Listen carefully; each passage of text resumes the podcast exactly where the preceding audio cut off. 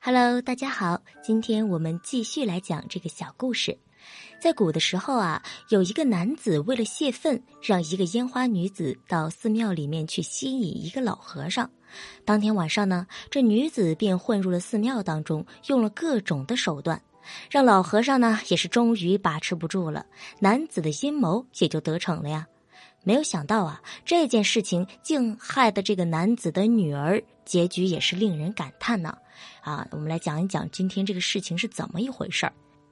话说啊，这名男子叫做柳宣教，胸藏千古史，腹运五车书。他上任临安府府尹当天的时候，这县里的有名人士啊都出来迎接他，唯有这个城南水月寺竹林峰的主持玉通禅师未来迎接。这柳府尹就大怒道：“岂有此理！”于是就让人到这个水月寺问玉通：“你为何不来迎接啊？”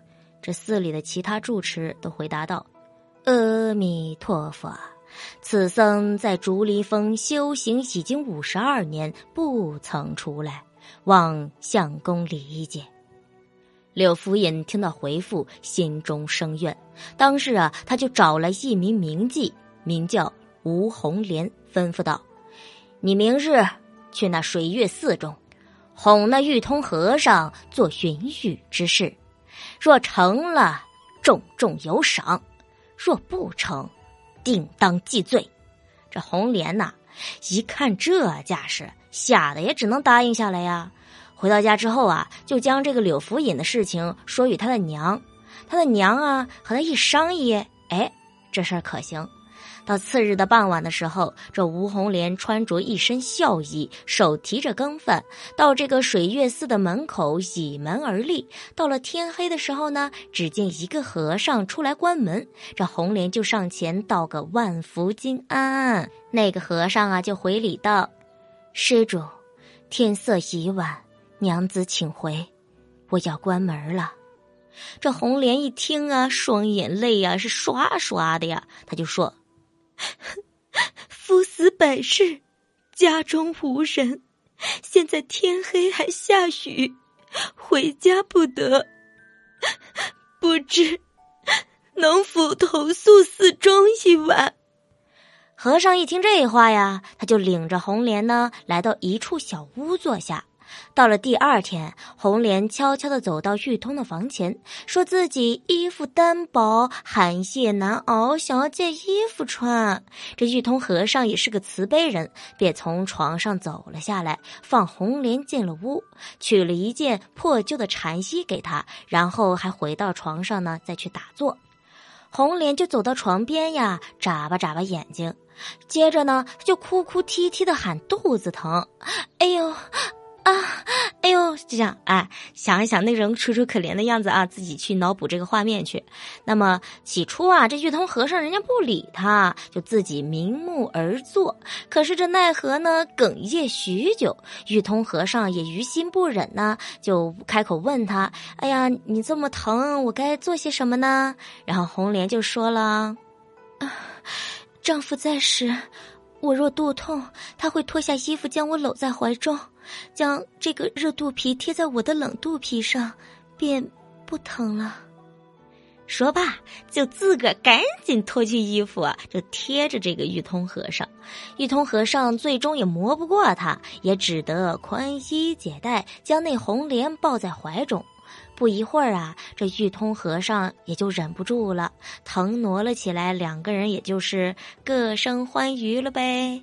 事后呢，红莲还拿出一个手帕，抹了玉通和尚的这个污秽，收入口袋之中。玉通见此呢，心生疑惑，就问这个红莲：“你这是为何呀？”红莲就说道：“临安府的新任府尹，怪长老没有出寺迎接，因此让我与长老成这等事儿。”玉通和尚一听啊，哎呀妈呀，吓死了，悔之不及呀！让人烧水洗澡，然后啊，他还写下了一首诗，叫做《辞世颂》，就圆寂了。话分两头啊，却说这个红莲回到了临安府见柳福尹的时候，将夜里的事情呢也仔细了说了一遍，取出手帕给他看。这柳福尹也是大喜，但是之后呢就得知玉通和尚圆寂了，还写下了辞世颂，也是吃了一惊。他就说道：“哎，此和尚乃真僧也，是我坏了他的德行啊，悔之晚矣。”悔之晚矣呀！这懊悔不及，差人呢还为他超了度。不久之后啊，柳福尹的妻子高氏就做了一个梦，梦见了一个老和尚走入了卧房。这高氏啊也吓了一跳，醒了过来。此时呢，高氏已经是身怀六甲，而且在几个月之后啊，就生下了一个女儿，取名柳翠翠。光阴似箭。时光如梭，一时间呢就过了十年，而柳福尹不幸已经病故了。高氏和他的女儿想回到温州的老家，可是奈何呢？这路途遥远，又没有盘缠，也只得租一间小破房住下。这一住啊，就是八年。柳翠翠长成，年十八岁，生得十分的俊俏。这高氏啊，为了借钱，只得将女儿嫁给了杨孔木做妾。但是不过两个月啊，杨孔木的岳父便告他停妻娶妾。而临安府差人捉高氏母女两个人，要追回聘礼，而高氏也只能将女儿又卖给了官府。却说有一个工部邹主事闻知柳翠翠风姿貌美、聪明秀丽，便讨了她，另买了一间房子，将高氏的母女俩安置在那里面，做一个外宅。之后，邹主事啊，十天半月才来一次。而柳翠翠所住之地附近就是一个烟花巷。不久之后，柳翠翠便因每日清闲自在，跟着林记去做起了生意。高氏说他不下，也只得睁一只眼闭一只眼。邹主事见着柳翠翠这般行径，好不雅相，索性啊与他断了来往。而柳翠翠呢，也落了一个无人管束，公然大做起来。于是啊，门口来了一个和尚，自称是月明和尚，与玉通和尚是挚友。这月明和尚同柳翠翠讲起了观音大士转世为妓的故事。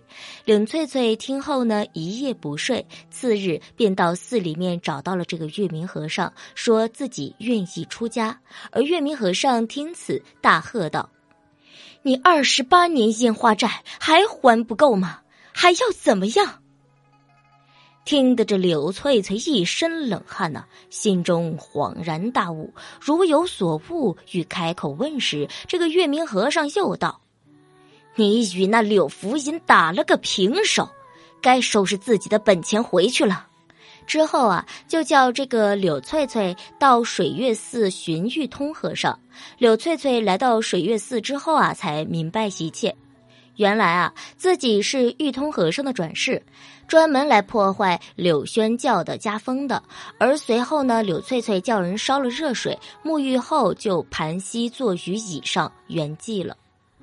哎，说完这个故事啊，咱们也只能道一句：宁搅千江水，不动道人心呐。看来这一报还一报，瞻前点地礼不输啊。这个呢是三言两拍里面讲的故事。玉通和尚修真身五十年来将修成，而微风吹东双得戏，含羞解带两痴情。可惜几滴菩提水落入红莲两片中，为人切莫贪嗔痴，一世修行也枉然哦。